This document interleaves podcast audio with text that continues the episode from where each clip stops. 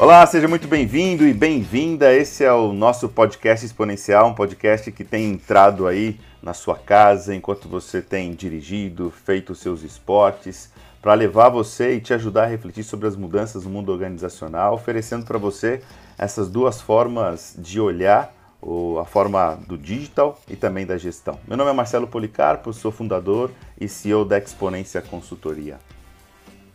Meu nome é Harold Schutz Neto, eu sou CEO e fundador da Metanoia Digital. E hoje a gente começa com uma ótima notícia para os nossos ouvintes, né, Marcelo? Sim.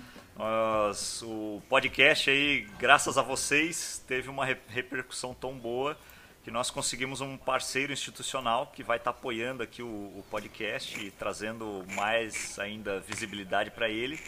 E, e, com muito orgulho, né? Uma empresa super é, grande, assim, maior do que a gente imaginava, né, uhum, Marcelo? Sim. Que foi a Top Mind. A Top Mind é uma referência em soluções de TI, com gestão de telecomunicações, gestão de espaço de trabalho, é, trabalho com Big Data e ciência de dados e mais recentemente aí com a área de RPA. Eles estão vindo muito forte nessa área. É, são 450 pessoas, empresas atendidas no Brasil e fora do Brasil. E vai ser o nosso grande parceiro aqui do podcast, que agora passa a ser né, o Exponencial by Top Mind. Exatamente. A gente está muito feliz. Espero que vocês compartilhem da nossa alegria. Vai ter aí na descrição desse, desse episódio o, o link para o site da Top Mind para vocês conhecerem o trabalho deles que é muito assim, do que a gente fala de gestão e de pensamento digital, eles materializam em soluções para a sua empresa, por exemplo. Eu acho que é o parceiro ideal que a gente que a gente estava buscando aqui para o podcast, né, Marcelo? É isso aí. Muito obrigado, Top. Obrigado, líderes e gestores da Top para essa parceria que a gente espera seja muito fecunda para ambas partes. E, Marcelo, a gente acabou de passar uma série aí sobre liderança, liderança para inovação. Falamos de vários temas relevantes à liderança, mas após a liderança vem cultura, pessoas, uhum. né? transformação de empresas. E aí a minha pergunta é: as empresas estão fazendo transformação digital ou elas estão dando capacitação digital? E qual seria a diferença de uma coisa para outra? É, ótima pergunta. Eu acho que é isso que a gente tem encontrado muito no mundo corporativo e inclusive é o que é mais fácil para comprar, inclusive, né? Quando você pensa em transformação digital, você pensa um pacote de conceitos e conteúdos, dos quais oferecem para os líderes e gestores, e aí alguns empresários se deem, dão por satisfeitos, porque agora fiz transformação digital, porque todo mundo agora sabe o que é digital, o que é tecnologia, conhece IoT, conhece Big Data, conhece todos os conceitos. Scrum. Scrum. Só que tem um, infelizmente ou felizmente, tem um caminho ainda bastante tortuoso muitas vezes, bastante é, com suor, que é o caminho para a transformação digital, né? que é exatamente algo que vai influenciar na cultura como um todo. E pensar em cultura, né? várias pesquisas que falam sobre a, as dificuldades da transformação digital e cultura é disparada a, a, questão mais forte que, não que dificulta, né? que, que traz a complexidade da transformação dentro das organizações, porque existe realmente a necessidade de mudança de comportamento, mudança de mentalidade, aquisição de novas competências e uma série de mudanças que a gente vai falar aqui é, daqui para frente no nosso podcast. É interessante esse ponto, Marcelo, até porque a gente pensa assim, ah, beleza, missão, visão, valores, é um negócio para ficar ad eterno e tal na empresa. É, eu acredito que tem valores que são perenes mesmo, né? Eu, eu, acho que é uma grande bobagem até a empresa escrever é, ah, o nosso valor é ético. Pô, se você não for ético, né? O que, que você é? Uhum. mas, é, mas assim, eu acho que a gente está vivendo num momento de transformação profunda, né? E que comportamentalmente demanda novos novos insumos, né? A gente falou muito lá na série sobre liderança. Por exemplo, a gente, as empresas relativizarem seus produtos, negócios e tal. Então, talvez faça sentido você repensar a sua lista de missão, visão e valores nesse momento para você realmente estar adaptado a uma realidade digital. Uma realidade digital que mostra hoje aí a Magalu, talvez o grande case do Brasil, é, dona da Netshoes, comprando o Ike Fome, que é o aplicativo de comida. Uhum. Então, se a sua missão for vender eletrodomésticos em uma loja, você nunca teria tomado essas decisões que eles têm tomado. Entendeu? Então, e, e, isso naturalmente vai permear a sua cultura, né? Vai, vai ser uma parte é, intrinsecamente relevante para a sua cultura organizacional. Né? Legal. E hoje a gente queria falar exatamente um pouco o que vem antes da cultura, que vem antes do comportamento, que vem antes dos costumes, né? Que é exatamente os valores nas organizações. Porque, inclusive, o que você disse é muito legal, né? Quando você fala de ética como valor organizacional, e aí talvez a ética seria um valor assim necessário, não, é? não precisa talvez citá-lo como valor da organização. Porque, inclusive, Richard Barrett, que para alguns é o, o, o pós-Maslow, porque traz é, elementos mais modernos da, da questão das necessidades humanas básicas e necessidades mais amplas. Barrett fala que existem valores que são realmente mais básicos, são talvez é, de subsistência, e tem valores que são valores de ousadia, valores que apontam caminho, apontam algo para uma, uma transformação maior em termos de protagonismo, em termos de entrega maior. E aí, quando a gente fala de valores dos líderes e valores também das organizações, é, se isso é verdade pensando em ousadia, pensando em valores que são mais, é, mais próprios para uma realidade, também a gente pode pensar em uma, uma série de valores que fazem parte da liderança é, digital. Porque a gente tem que sempre lembrar muito disso, né? O papel importantíssimo do líder como aquele que molda cultura, é, na organização como um todo, no time e nas pessoas de modo especial, porque cultura é, é, é, algo que, que não é de geração espontânea. De geração espontânea, a gente vai ter algo que nem sempre vai ser aquilo que a gente gostaria que houvesse, né? É, mas uma, uma cultura de fato que seja digital, ela precisa ter alguns elementos. Eu vou citar algumas coisas aqui que eu acho que são fundamentais, a gente vai conversando um pouco sobre isso, né? Uh, valores talvez que marquem é, uma transformação digital e marquem uma liderança que seja de fato digital, com certeza está envolvido em termos de interesse em inovação. Né? Não dá para ter uma cultura digital se esse valor não, não fale disso. Né? E aí o que, que significa? Pensar se as, as lideranças estão decididas mesmo em investir em projetos inovadores. Se, é, e valor é sempre importante dizer é, são essas palavras, esses conceitos que determinam um pouco é, nossas decisões, determinam o comportamento. Então, valores e interesses de inovação significam valores que permitem é, projetos inovadores, é, permitem esse caminho. Outra coisa muito importante é tolerância ao risco e a erros. Esses são valores fundamentais, né? porque, como a gente falava da, da aquisição da capacitação por, pelo digital, mas uma intolerância ao erro, e aí não estou dizendo também, a gente não está dizendo que significa permissidade ou permissividade a erro, significa tolerância ao erro, enquanto o erro é um caminho em busca de algo mais profundo. Terceira coisa que pode ser fundamental, e aqui tem várias, a gente vai falar de várias questões, confiança e respeito pelas pessoas. E a gente vê quanto mais a gente cresce nessa questão digital, mais a gente humaniza o ambiente que está ao redor, então confiança uh, aos colaboradores, esse processo é muito importante. Desenvolvimento pessoal, e aí valores que dizem respeito à disposição e à atitude, ação de, de fato, líderes uh, investirem uh, nas pessoas. Quinta coisa muito importante é colaboração e alianças. Quanto isso é para fora, quanto isso é para dentro e como o que está para antes do comportamento, que é o valor, determina essas ações, fazendo com que eu tenha primazia por colaboração e alianças. E por fim, aqui, pelo menos nessa primeira nossa uh, passagem por valores, aprendizagem contínua, uh, que significa esse desejo, até pelo lifelong learning, uh, de entender que o caminho da, da transformação digital passa por muito conteúdo, muito conceito, e aí, inclusive, capacitação, capacitação digital, mas não apenas a capacitação digital. Né? Sim. É, vamos explorar cada um desses pontos aí vamos, vamos. com maior profundidade. Eu estava justamente ontem, né, no dia dessa gravação aqui, é, dando uma aula para uma equipe de executivos e a gente estava falando sobre como gerar criatividade. Né? Uhum. Né?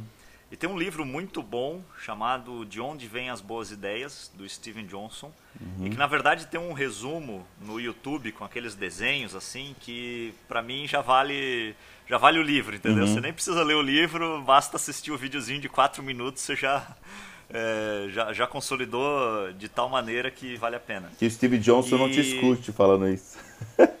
É, exatamente. E, e, ali ele, ele fala justamente isso, né? Que o, o, o mais importante para a criatividade, para a geração de ideias, é você ter um espaço que permite a criatividade, né? E aí isso está diretamente relacionado a esse ponto que você falou, né? Ao valor é, da organização. É buscar iniciativas de inovação e o primeiro ponto talvez que seja necessário é a empresa dar um ambiente que é propício para as pessoas inovarem e pensarem é, no digital, né? E aí a gente vê, por exemplo, o, o Vale do Silício, né? Não existe um cubo lá no Vale do Silício. Existe a Universidade de Stanford e existe assim uma rua que tem, sei lá, 200 fundos de VC é, naquela mesma rua, você vai tomar um café ali, com certeza você vai encontrar ou um founder de uma startup ou um, é, ou um investidor. Né? E aí essa troca de ideias entre as pessoas é o que vai trazer o potencial inovador, né, Marcelo? Eu acho que isso é importante da empresa pensar. Né? Se, se, se existe um valor de inovação, ele passa por criar é, um ambiente que permite a inovação.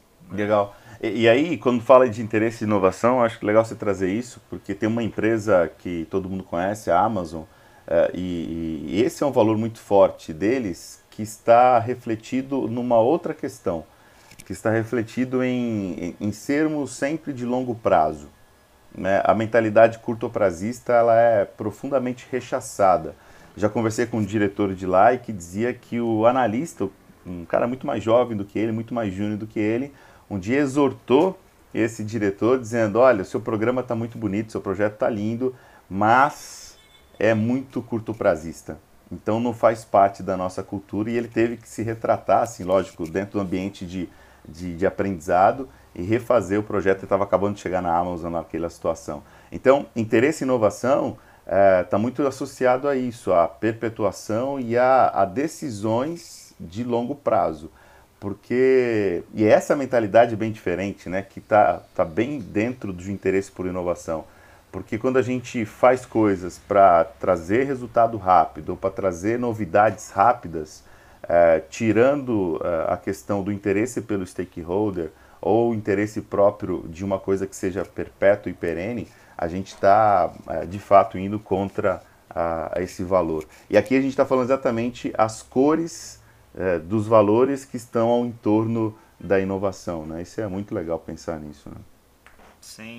E até a própria Amazon já é um exemplo do item 2 aí que você falou, que é a tolerância ao risco, ao, ao erro. Né? Uhum. É, por exemplo, Fire Phone, não sei se vocês lembram, foi um grande flop da, da Amazon. Né? Era a ideia de ter um smartphone e a grande sacada que ele tinha era que você tirava foto de qualquer produto, ele já dava o, a página de compra do produto lá na Amazon, com preço mais barato e tal, entendeu?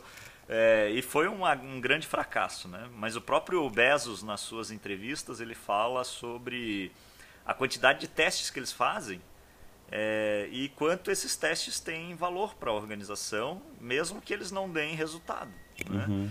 E, e, a empresa estar disposta a correr esse tipo de risco é a grande sacada, né? Uhum. Eu já tive uma startup que a gente não conseguiu trazer muito resultado porque o, a, a gente decidiu, né?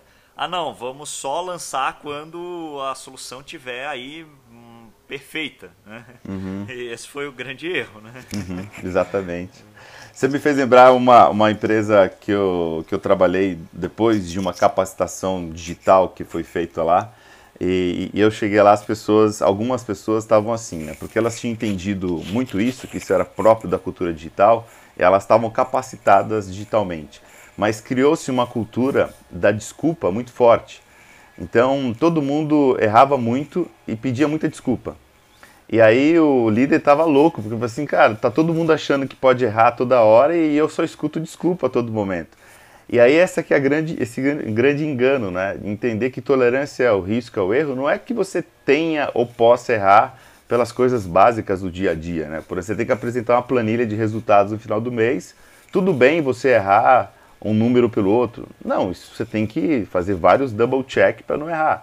O fato da tolerância ao risco e ao erro é enquanto você está indo em caminho, em direção de algo que te desafia e de algo que é realmente disruptivo. Esse caminho, a tolerância de fato é o risco e ao erro. Não, porque muita gente acha que agora a cultura digital é uma cultura mais medíocre, mais permissiva. É, não, a gente ainda quer muita excelência, a gente quer ainda muito resultado excelente, é, mas o fato é o que, que eu erro, como eu erro e por que, que eu estou errando, né? Exatamente, perfeito. É. E aí outro ponto que a gente estava conversando, que a gente descer um pouco mais, quando a gente fala de confiança e respeito pelas pessoas, né? É, e aí, até uma coisa que começa para mim ficar cada vez mais forte, né? É, o humano o digital, é, a necessidade da a digitalização, que para muitas pessoas no passado era exatamente você ter os robôs, as máquinas tomando conta é, da, da, das posições de trabalho dos seres humanos, e, e que agora a gente não teria mais é, competências humanas como isso fosse importante. As grandes competências da, do mundo digital seriam apenas as matemáticas e as tecnológicas, que é uma verdade em parte, mas a gente passa a ser fundamental com relação a respeito e confiança das pessoas, sobretudo quando a gente começa a pensar em algo que é muito fundamental, que a gente até começou a falar em alguns momentos, que é a necessidade hoje de uma cultura dentro das organizações que seja de verdade inclusiva. Né? É, hoje eu acabei de, de, de, postar, inclusive nas minhas redes sociais, uma, uma campanha na Alemanha interessantíssima. Não sei se vocês estão escutando já viram. Um dos supermercados na Alemanha eles tiraram todos os produtos é, que vinham de outro país. É, para dizer exatamente, nós só gostamos do nosso, então vamos tirar tudo aquilo que é de fora e vamos só deixar produtos alemãos, alemãs, alemães. E aí as pessoas começaram a chegar e ficaram assim, caramba, cadê? Cadê aquilo? Cadê aquele outro? Cadê aquele outro? E aí eles colocaram algumas placas dizendo, olha, com eles nós somos melhores, a diversidade é muito melhor do que a, a, a unidade, né? Para mostrar isso é a cultura digital. Confiança e respeito pelas pessoas é confiança na multiplicidade, é, na, na, na, miscigenação, na cultura diversa, na inclusão sexual ou qualquer essa, qualquer que seja, né? Esse é um ponto importante quando a gente fala de um valor e fundamental digital, né?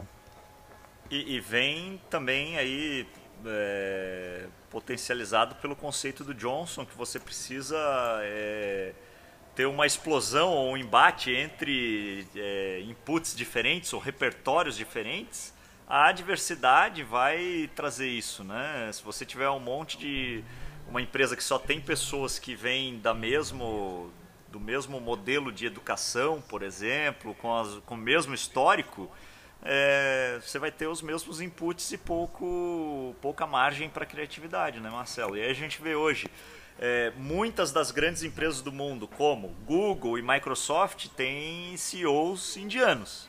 É. Uhum. Várias outras empresas estão vindo para uma liderança feminina. Agora, o, o, se eu não me engano, foi o Citibank que acabou de nomear a primeira CEO feminina da história de Wall Street. Entendeu? Então, uhum. é, isso tudo ajuda porque você traz perspectivas diferentes para é, a possibilidade de novas ideias. Né? Eu acho que essa é a, essa é a sacada desse olhar, né? Dessa, desse, desse valor. Né? É, sem dúvida. É, e, e, pensando como de fato a, a, a integração é, é, importante, né? Deixa eu só fazer uma coisa e vai, também, desculpa, né, vai. E também, né, Marcelo, a gente nunca sabe de onde vem o talento. Né? Uhum. A gente nunca sabe. Né? Não quer dizer que porque o cara foi para Harvard que ele vai chegar na empresa e vai detonar, entendeu? Ou que o cara que acabou de sair do ensino médio e morava numa região de vulnerabilidade, ele não pode ser criativo e trazer uma ideia disruptiva.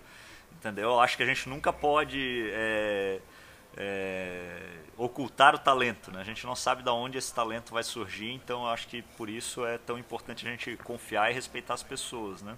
E tem um uhum. outro ponto que eu acho que é relativo à confiança, que é a autonomia. Né? uma cultura que dá autonomia às pessoas, e aí a gente volta na Amazon, né? Uhum. Como consequência, é, eles têm aquele conceito do sim institucionalizado, que é tipo assim, se você tem uma ideia, o sim já está dado. Uhum. É, o que traz um alto nível de autonomia e alto nível de accountability para porque você não vai ficar lançando ideia à torta e à direito, né? Você tem a responsabilidade de fazer com que aquela ideia dê certo e que seja boa para a visão de longo prazo da empresa. Uhum. É, esse é um conceito incrível, né? E isso vem muito dentro de uma crença, né? De que a, a inteligência, a excelência, a grande ideia não está mais eh, em, em uma mentalidade ou dentro de um cérebro genial ela é interconectada, né? ela é intercambiável e ela melhora na medida que a gente faz conexões. E aí, quanto mais você é. gera ambiente de confiança e de respeito, mais essas pessoas, essas ideias surgem. Né? É um novo momento de era, de fato. Cara que a gente gosta muito, que é o Pierre Levy, né? Uhum. ele já fala da inteligência coletiva há quase 30 anos, né? como a internet ia permitir com que a gente usasse o poder da inteligência coletiva. E agora a gente está vendo aí o crowdsourcing, é, os ambientes de trabalho mais flexível, o coworking. Olha o impacto que esses ambientes poderiam ter, né?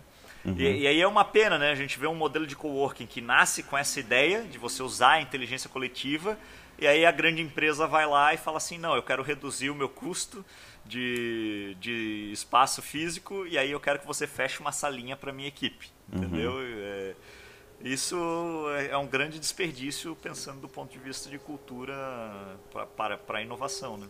Uhum. valor de confiança e respeito.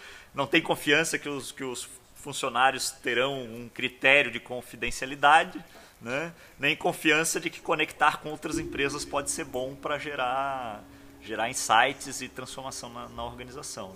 Né? É verdade. E aí, só uma insistência importante, que eu acho que aqui a gente tem, tem valores, mas muito poucas práticas ainda, né?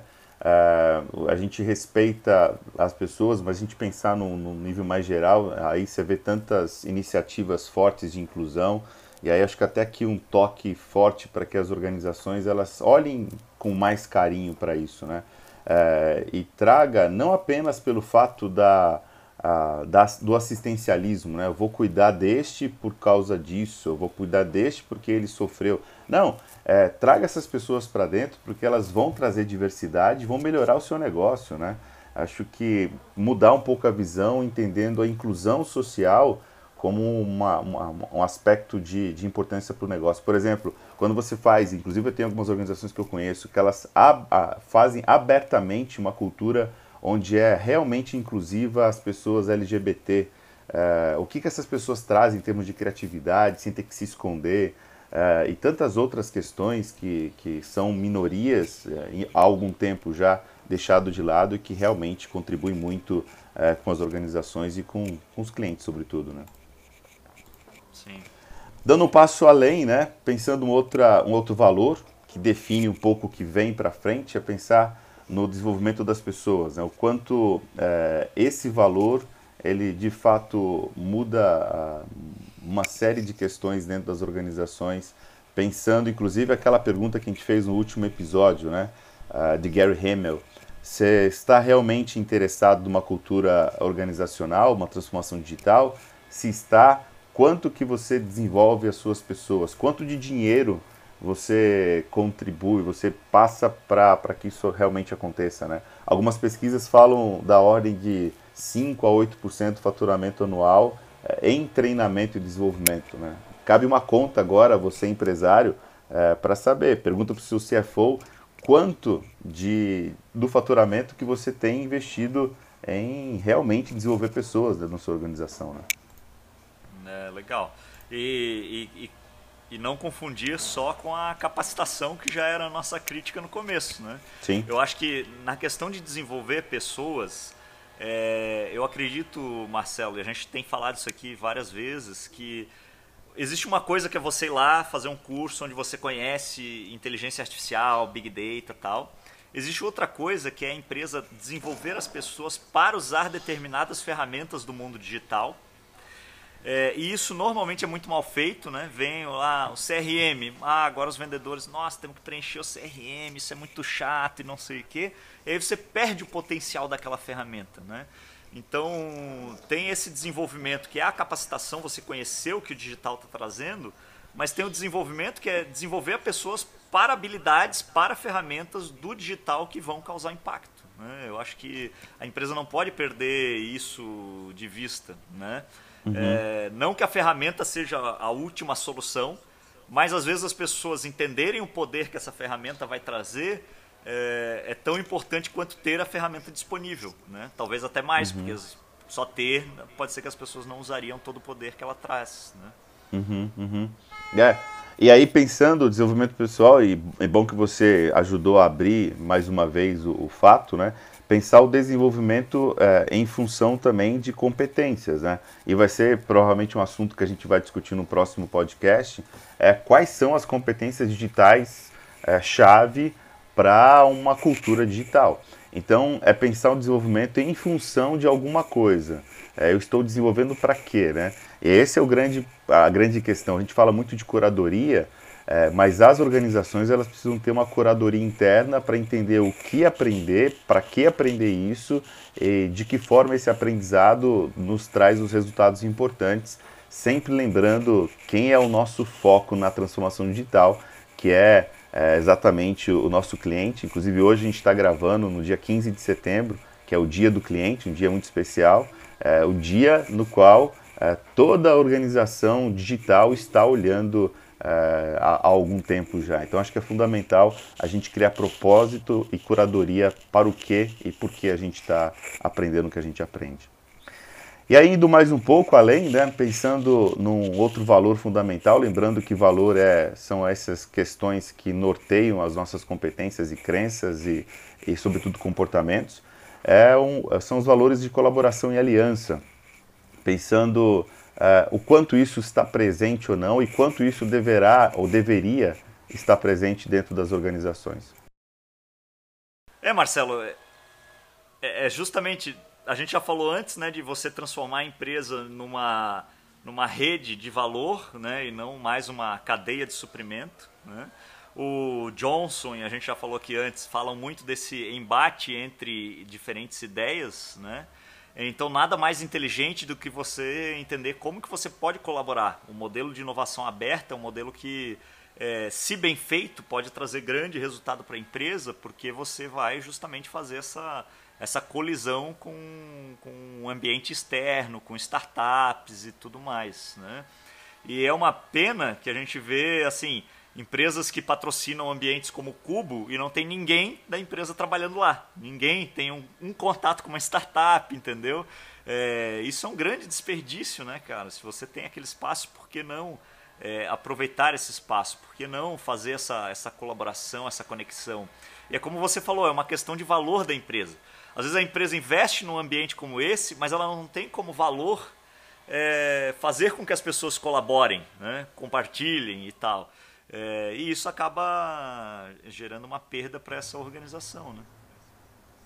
É, e eu acho que aqui tem uma coisa importante. Eu estava dando um treinamento para um grupo de coaches executivos é, e aí a gente estava fazendo um pouco mapa mental de, é, de, de, do pouco da inovação tal, e a gente estava falando de algumas competências fundamentais. E uma pessoa trazia algo que para mim realmente é forte, sobretudo quando a gente fala de colaboração e alianças como valor, né? E aí talvez precisa ter uma virtude antes desse valor ser construído, né? Que é um pouco da humildade, né? Que é aquele virtu a virtude tão famosa, tão antiga, é, e que se as pessoas individualmente e a organização também no seu todo, ela não também não cultiva uma certa humildade, é muito complicado a gente pensar em colaboração, né? Porque em sobretudo em aliança, porque é sempre aquela história de eu querer oferecer o melhor, eu ser o melhor e não entender que o melhor é na soma das nossas contribuições e no final é, é o time que ganha, o grupo que ganha, a empresa que ganha, muito antes do que eu ter que ganhar sempre sozinho. Né? Então aí também dentro desse valor, que é até uma coisa que a gente pode discutir no futuro, é, é, é a questão dos valores fortes para uma transformação cultural e, e, os, e, e as, as questões internas das pessoas, do ponto de vista até mesmo do comportamento desse ambiente que a gente tem nesse mundo pós-moderno, de que é altamente competitivo e altamente agressivo. Né? É só uma, uma ponderação com relação ao valor, que a gente sabe que isso também acontece nas organizações. Né? Exatamente, Marcelo, exatamente. E, e o último dele. Desculpa, pode, vai. Não, pode falar. E o último deles é aprendizagem contínua, que a gente pode traduzir para aquele termo bonito do lifelong learning, que é um tema que a gente adora e acho muito importante ter realmente na, nas organizações, pensando como é que isso acontece dentro da organização. Porque uma coisa é importante, né? É, o aprendizado não acontece apenas é, pelo, pelos acontecimentos, né? pela vista dos acontecimentos. O aprendizado acontece quando eu reflito sobre os meus resultados, é, os, as coisas que aconteceram de bem, aquelas que não estão de bem. Né? Então muita gente acha que apenas o fato de ter experiência eu já aprendi. Não, aprendizado mais reflexão, aí sim gera o que a gente precisa. É, excelente. E eu vejo assim, né, muitas empresas com estratégias como universidade corporativa e ninguém é, atuando naquilo, né? Por quê? Porque aí uhum. você vai negociar, por exemplo, né? nós somos dessa área, eu negocio muito treinamento com, a, com as empresas nas quais eu trabalho, mas nossa, seis horas é muito tempo de treinamento, por mais que sejam tipo uma, duas horas por semana durante três semanas, entendeu? É, o pessoal aqui é num uhum. ritmo frenético, tem que trabalhar o tempo inteiro, entendeu? Então, pô, legal, você vai contratar o treinamento, mas você não tem o valor de aprendizado contínuo, você não quer que o pessoal se capacite e que, consequentemente, venha trazer ideias inovadoras, porque esse é o ponto que a gente está discutindo aqui, né, Marcelo, desde o começo do podcast. Nós vivemos um momento de uhum. revolução. Então, a transformação digital ela é uma necessidade para sua empresa porque a gente está vivendo a era digital. Os números mostram isso. Né? É, e aí, se você não dá espaço para as pessoas se capacitarem, é, como, é que, como é que você espera né, é, atingir soluções inovadoras? Eu gosto muito de, do exemplo clássico né, de equipes de alta performance é a gente olhar é, esportes coletivos, né, futebol, basquete e tudo mais. E a característica dessas, é, dessas organizações, desses times de alta performance, é que eles passam a maior parte do tempo treinando para fazer um grande jogo, uhum. né, ou um grande campeonato. E no mundo corporativo é o contrário, as pessoas passam a maior parte do tempo jogando sem ter treinamento nenhum. Uhum, uhum. É verdade. É, e, e, aí fica aquela, né? Ah, mas é, são as pessoas da empresa que não são interessadas. Puxa, são as pessoas ou é um ambiente que a empresa desenvolveu que não dá espaço para elas que elas para que elas sejam interessadas, né? E o espaço é, pós-treinamento, né, Harold? Pergunta, né? Porque eu vou fazer. Muitas pessoas já me disseram em treinamentos que eu fui ministrar: não, tá bom, é ótimo, mas e o day after, né? A minha preocupação é quanto disso eu vou conseguir colocar dentro das organizações. Por isso que também, como você, a minha insistência é programas um pouco mais longos para que a gente consiga é, beliscar, incomodar um pouco a cultura do, do, status quo e trazer uma questão forte. E aí você pode estar perguntando assim, ah, mas como é que eu faço então? Eu quero dizer para você uma coisa bem rápida. Existe uma curva sigmoide do crescimento das organizações, que é sigmoide por conta do formato em S, que diz que as organizações elas começam na startup muito trabalho, pouco resultado, depois elas começam a ter resultado, numa curva que pode ser comparada ao exponencial, mas chega o um momento das organizações, que depende do ciclo dela, 5, 7, 10 anos, que ela precisa fazer uma opção. Ou ela se renova, ou ela cai em declínio. E nesse momento de renovação é o momento onde você precisa parar tudo, chamar a liderança, as pessoas que são importantes, mesmo aquelas que não ocupam cargo de liderança, mas exercem influência dentro da empresa, falar assim: e agora? Para o próximo ciclo, quais são os nossos valores? Qual é o nosso propósito? Para onde a gente quer ir para esse ciclo de 5, 7, 10 anos? Porque se você não para em algum momento, eh, o mercado vai te parar, a pandemia vai te parar a, a inovação disruptiva vai te parar, o seu concorrente vai te parar. Então é muito importante que você é, tenha coragem de fazer pausas estratégicas para re, renovar e recriar a sua organização. É, e, e, por que não aproveitar soluções inteligentes de hoje em dia, né, tecnologias de hoje, como por exemplo o RPA que eu comentei, né, que a TopMind tá, tem desenvolvido várias soluções, para liberar tempo para que as pessoas possam aprender e trazer soluções inovadoras. Né? Eu acho que essa é a grande sacada. Imagina, eu já vi projetos de RPA que chegaram a reduzir 14 dias de trabalho de uma pessoa. Caramba. Cara, 14 dias é metade do tempo da pessoa. Uhum. É metade do tempo de um funcionário que você não precisa mandar embora para reduzir custo, você pode botar ele para criar soluções inovadoras, para trazer insights em cima dos dados, entendeu? Para fazer uma inteligência de negócios, entendeu? Olha que é, que poder que isso teria, né? Para ele aprender de maneira contínua e usar esse espaço para trazer novas ideias daquilo que ele está aprendendo. Olha só que, é, que sacada que isso poderia ser no dia a dia do seu negócio. Exatamente. Aí o Harold vem trazer aquilo que ele sempre me lembra. A cultura digital não é apenas mentalidade, competência, cultura, é também a tecnologia em si, é também a solução tecnológica, é também a aquisição de um produto tecnológico que possa é, avançar resultados e aumentar a performance, né, Harold? Exatamente, exatamente. É, o, o digital é a, tec, a transformação digital é a tecnologia alavancando as pessoas. Né? Uhum. acho que essa, essa integração é o mais importante. Maravilha. E assim nós terminamos, né, Marcelo? Exatamente. O primeiro podcast aí com essa parceria incrível com o Top Mind. É, convidamos você a conhecer essa empresa também, conhecer o nosso podcast com mais profundidade, é, nos vasculhar pelas redes sociais, pelo LinkedIn. Quem sabe a gente pode também contribuir com a sua organização e com você como profissional. Valeu, pessoal. Obrigado. Até a próxima.